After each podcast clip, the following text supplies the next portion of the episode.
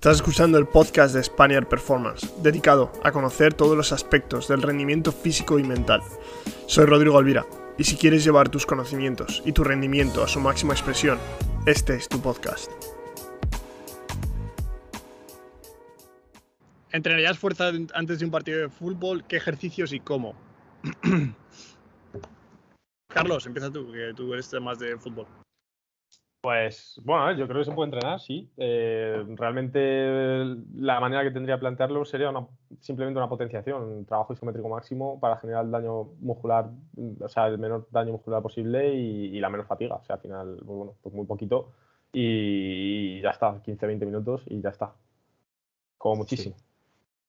Yo, creo que ahí depende también de cada uno. Yo creo que soy muy respondedor a, a la potenciación, al premium con pesa. Es decir, yo he notado en mí mismo saltar mucho más cuando he hecho una sentadilla pesada eh, y creo que si pudiese hacer una competición de atletismo, meterme en un gimnasio antes y hacer ese par de sentadillas, eh, iría bastante mejor, bastante más activo. Pero eso ya puede ser una manía personal, porque me he acostumbrado mucho a eso, ¿entendéis? Entonces, yo como Carlos, yo sí que haría esa potenciación, ese framing el día anterior también, y, creo que va muy bien. Yo esto sobre todo lo he probado más a nivel de entrenamientos personales el tema del efecto de la potenciación y una metodología que, me, gusta mucho, cómo los deportistas entran, es el contraste francés. Y luego aparte lo, combinaba antes en el entrenamiento con pliometría, trabajo de movilidad, trabajo de activación específica de Z, musculatura, etc. Entonces funciona, funciona muy, pero que muy, muy bien. O sea, en que, llegue el deportista, que por ejemplo yo entreno eh, algunos, que, algunos que otros de voleibol ahora mismo, y de empezar saltando 35, 34 centímetros, acabar la sesión y, y estar saltando 55, 60 centímetros, creo incluso. O sea que es que eh, es muy importante. ¿Cómo lo he planteado yo muchas veces? Pues por ejemplo, metí una eh, ¿Alguien ha visto el triple que se acaba de tirar Javi? 20 centímetros de salto vertical. Javi no me jodas. No, a ver, mm, es que depende del deportista. Habrá deportistas los cuales saltan, pues, salten, eh, salten muy poco y, y te estoy diciendo los deportistas que menos salten con los que más salten. ¿Vale? Obviamente la potenciación por pues, lo mejor va a hacer 5 o 10 centímetros como mucho. Pero ya está, es un, es un ejemplo, ¿vale? Claro, no, que no, no. si no que digo, que tomar al pie de la letra, ¿vale? Sí, sí, pero que por eso, pero yo ahí siempre, siempre indago mucho, ¿no? Siempre me meto mucho en el tema de decir lo que es. O sea, yo, bueno, 10 centímetros de mejora de salto vertical, bueno, te has dicho 20 ahora. Pero de todas maneras, quiero decir que, no sé, que eh, la potenciación post-activación, podemos hablar de ella, que además era otro tema, pero que a mí me parece un poco lo que ha dicho Carlos, lo que ha dicho em, eh, Raúl, es que tienes el nombre de Javi puesto encima de la cara, no sé por qué Raúl. Eh, en la pantalla, porque Javi antes se ha puesto a hacer el tonto.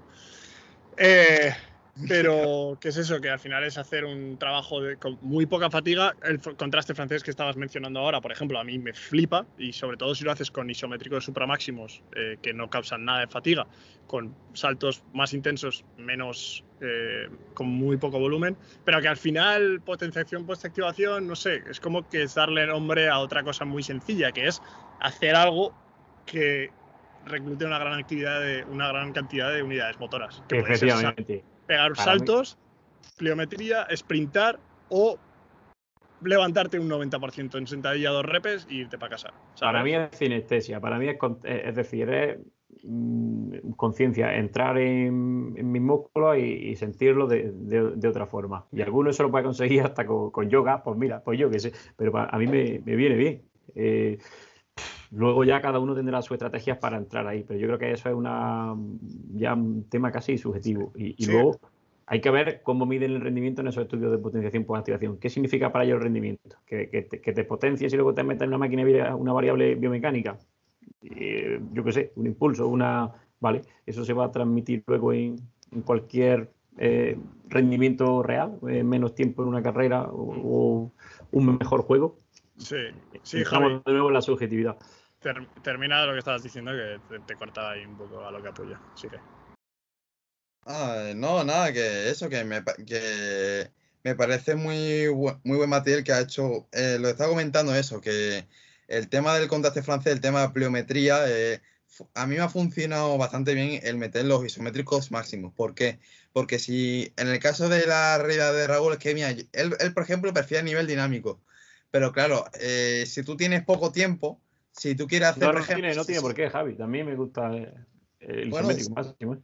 No, sí, sí, pero digo que, por ejemplo, meter un trabajo de dinámico de sentadilla pesada y tal, pues empezar a calentar. que, tienes que calentar también el isométrico máximo para meterte una carga muy pesada, tienes que hacer muchas series de aproximación, o por lo menos 3-4 series, mientras que en isométrico máximo, mejor con, con una o dos y de 5 de segundos, eh, el tiempo que te ahorras es, es fantástico, de verdad. Y mm. luego ya con. Si, el deportista está acostumbrado, quiere decir que un isométrico máximo igual revientas a alguien, quiero decir.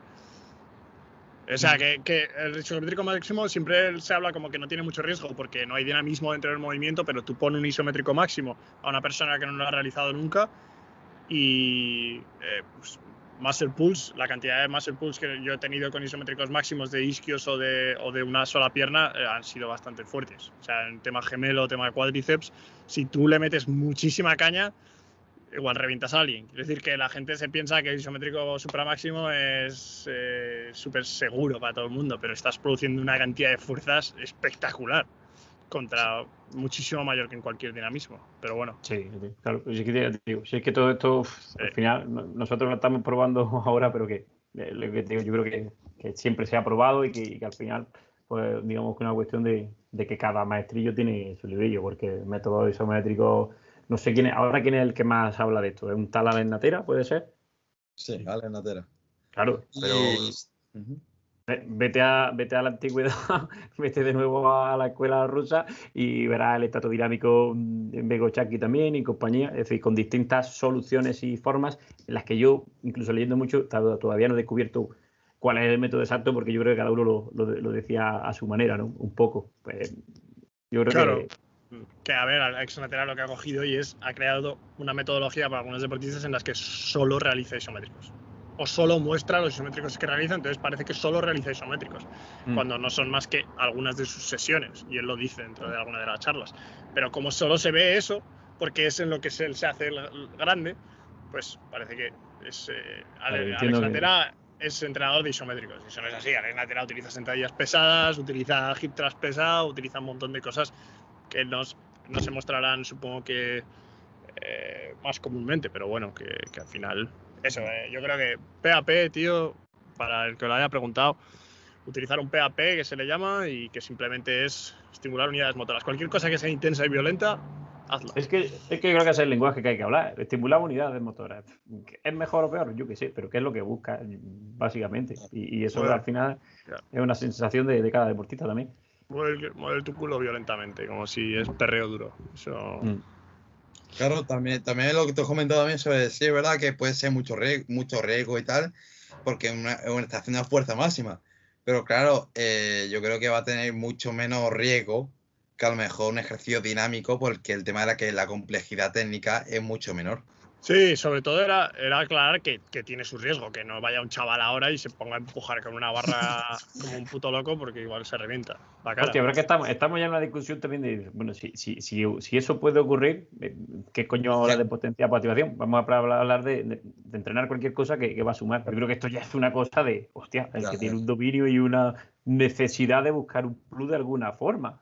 Y, el que es capaz de, precisamente de, conectar con su fibra, aunque suene, digamos, ahí ya un poco, no sé, místico, ¿no? Si no tienes ninguna capacidad de, entender a, tu cuerpo ni de sentirlo, ¿qué vas a hacer un potencial? Es que no, tiene sentido. Yo he leído también bastante sobre este tema de los isométricos, los isométricos con respecto al entrenamiento de fuerza tradicional. Y a nivel de excitabilidad corticoespinal, ¿vale? Es decir, a nivel cerebral, eh, la capacidad que tiene de representar el cerebro, la musculatura, ¿vale? El trabajo, el trabajo isométrico eh, puede, eh, puede ayudar a tener mucho más beneficio que el entrenamiento dinámico. ¿Por qué? Pues porque el hecho de atacar, estar durante mucho tiempo sobre ese rato y aplicar fuerza, fuerza, fuerza, fuerza, fuerza, el estar en ese rango, pues va, va a favorecer que, que, a nivel cerebral se represente mucho mejor y eso es lo que ayuda, ese es uno de los mecanismos que explica el aumento de la sincronización de la unidad motora, ¿Que se puede hacer perfectamente con un dinámico? Perfectamente. Ahora bien, es mucho más sencillo, que no con esto no quiero vender que el isométrico sea el mejor. Para mí es una metodología más de entrenamiento. Depende de cómo lo combines, será mejor o peor. La cuestión es... contigo, Javi. Eh, eh, ah, por, termina, termina, que se te cruza. Ahí ya termino y la cuestión es eh, darle el info, tener claro el por qué lo utilizas, cuándo lo utilizas y cómo lo utilizas. Que, que, sí estaba contigo, porque tú para pedirle a alguien que sienta cómo genera fuerza rápido, es que la mejor forma es estando quieto, precisamente. Aprieta y estás en condiciones de, seguridad. Al final, todo el, tema de, de, piscina motora y de mapping que estás diciendo tú es cuanto más ruido elimines, más capacidad vas a tener de representar eh, a nivel cerebral la musculatura. O sea, a mí el trabajo de tempo me gusta tanto como, como el trabajo isométrico para eso. El trabajo muy lento, tanto de subida como de bajada eh, pero bueno, que es, tan sencillo como lo que hemos dicho. Cuanto más dinámico y más rápido sea el movimiento, menos mapping va a haber, menos, menos awareness, menos capacidad de, verte representado en tu cuerpo. Cuanto más lento sea, más, por lo tanto, utilizar ambos extremos para, bueno, para el objetivo que tengas.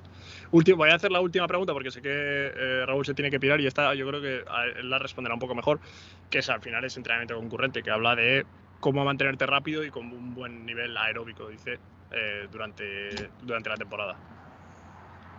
Eh, respuesta simple o respuesta larga, pues, en fin, básicamente haciendo de todo. La cuestión es optimizar el tiempo. Primero, saber qué perfil tienes, qué es lo que peor se te da. Pues lo que peor se te da es lo que más carga va, a tener. Pues si eres un tío rápido, pues obviamente va a apostar por hacerte un poco más lento y, es lo que queda. Si eres un tío lento, pues va a tener que trabajar más, más con un enfoque explosivo, por llamarlo así. Pero si lo quieres hacer todo es muy fácil. Que intente la gente observar, como siempre, qué hace un, combinero, qué hace un deportista de prueba combinada. Porque no te, un crossfitero no te diría que no, porque para mí el crossfit al final es totalmente distinto. Eh, los combineros suelen meter eh, sesiones dobles, obviamente, si, si hay alto nivel, pero yo te diría que dos, tres veces por semana cada una de las cualidades físicas básicas que, quieras trabajar y obviamente siempre con periodos de recuperación, buscar el encaje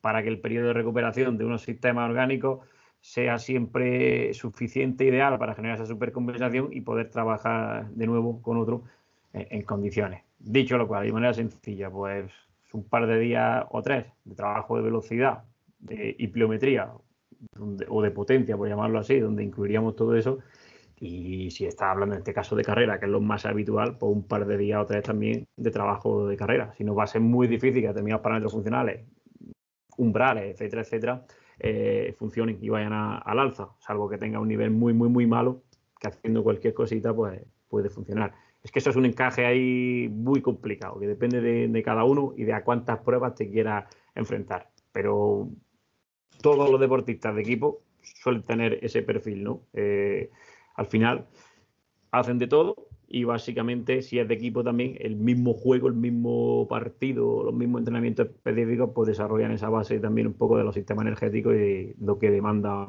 la resistencia propia del juego. No, al final ese no deja de ser el cardio más específico que va a poder hacer cualquier deportista. Y si tú tienes poco tiempo, pues ya sabes que vas a tener que trabajar otro tipo de cosas. Claro. Hombre, aquí al final el tema de entrenamiento concurrente, que la combinación de fuerza y anaeróbico, es verdad el tema de las interferencias que se pueden llegar a producir.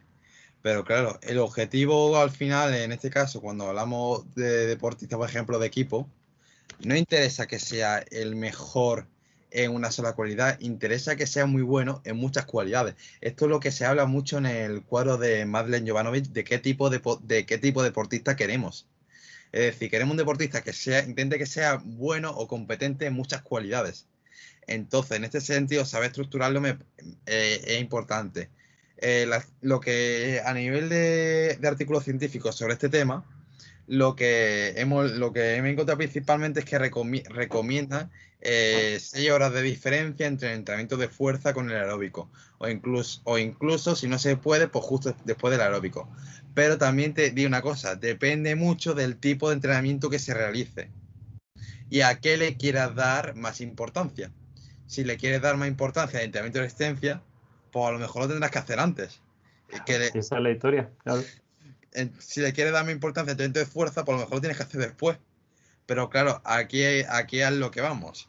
También es verdad que si hablamos de maratonianos, eh, tendrán que entrar a fuerza, por supuesto que sí. Pero las necesidades de fuerza que tiene son muy bajas en comparación con, por ejemplo, un jugador de balonmano. Entonces, claro, ahí ya el tipo de entrenamiento y la pérdida de velocidad que tendrán que tener cada uno no, en la serie, pues va a ser muy diferente. A lo mejor en el maratoniano requerirá menor pérdida de velocidad si ejemplo trabajo como basado en velocidad, pero a lo mejor requieren muy poco. Pero si no tiene esa herramienta del encode lineal, puede incluso entrenar con carácter de esfuerzo y con, y con carácter de esfuerzo realmente bajitos.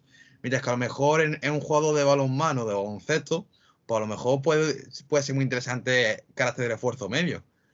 Aunque también, por supuesto, que, que, tienen cabida los bajitos. Depende todo de la planificación que tú hagas. Es que esa es la, historia. En el caso de, de, un bombero, por ejemplo, pues si al final, una vez hecha la base mínima, pues, o que ya podía traer hecha o no, es decir, esos típicos trabajos tradicionales de rodaje en pretemporada, eh, si tienes dos, tres sesiones de trabajo aeróbico, porque no vas a poder hacer más, porque tienes que hacer otras cosas, ¿por qué vas a apostar habitualmente? Pues por las dos, tres sesiones que son de alta intensidad. El deportista de resistencia no hace más sesiones de alta intensidad que tú, pero sí que mete un grueso más de kilómetros, más de otra forma, para menos agresivo y, que siguen sumándole otras adaptaciones. Pues al final siempre reduces lo que hace un pro a un tercio y te quedas con lo que tenga más, más calidad, básicamente. Si has llegado hasta aquí, es que te has tragado todo el podcast. Eh, quería agradecértelo porque estoy seguro de que tú eres una de las personas que, que, más apoya tanto el contenido de los podcasts como el contenido de Spaniard Performance. Y ya que has llegado hasta aquí y que estoy seguro de que estás interesado en echarnos una mano, echar una mano a Spaniard Performance, quería recordarte eh, que tenemos con Vitruve, que es uno de nuestros sponsors. Eh, es una compañía eh, encargada de crear softwares y hardwares para el entrenamiento basado en la velocidad, en este caso el mejor encoder sin ninguna duda y el mejor software para entrenamiento basado en la velocidad. Y tenemos un 10% de descuento en toda la web, tanto en, en el encoder como en las formaciones que tienen para enseñarte a utilizar el encoder, a utilizar el software y a utilizar y implementar el entrenamiento basado en la velocidad, que es para mí uno de, las, eh, de los pilares principales del entrenamiento del trabajo de fuerza y preparación física en la mayoría de deportistas ahora mismo y tenéis, como os digo, un 10% de descuento con el código España. También recordaros que si eres un deportista o eres un entrenador, ambos dos podéis acceder a los entrenamientos tanto de Spaniard Method 2.0 como Spaniard Method sin material para la mejora del salto vertical, la mejora del rendimiento o para conocer cómo programamos y cómo utilizamos los entrenamientos para nuestros deportistas. Así que una vez más, muchas gracias por estar hasta aquí por quedarte, por ver toda la información y por apoyar al podcast.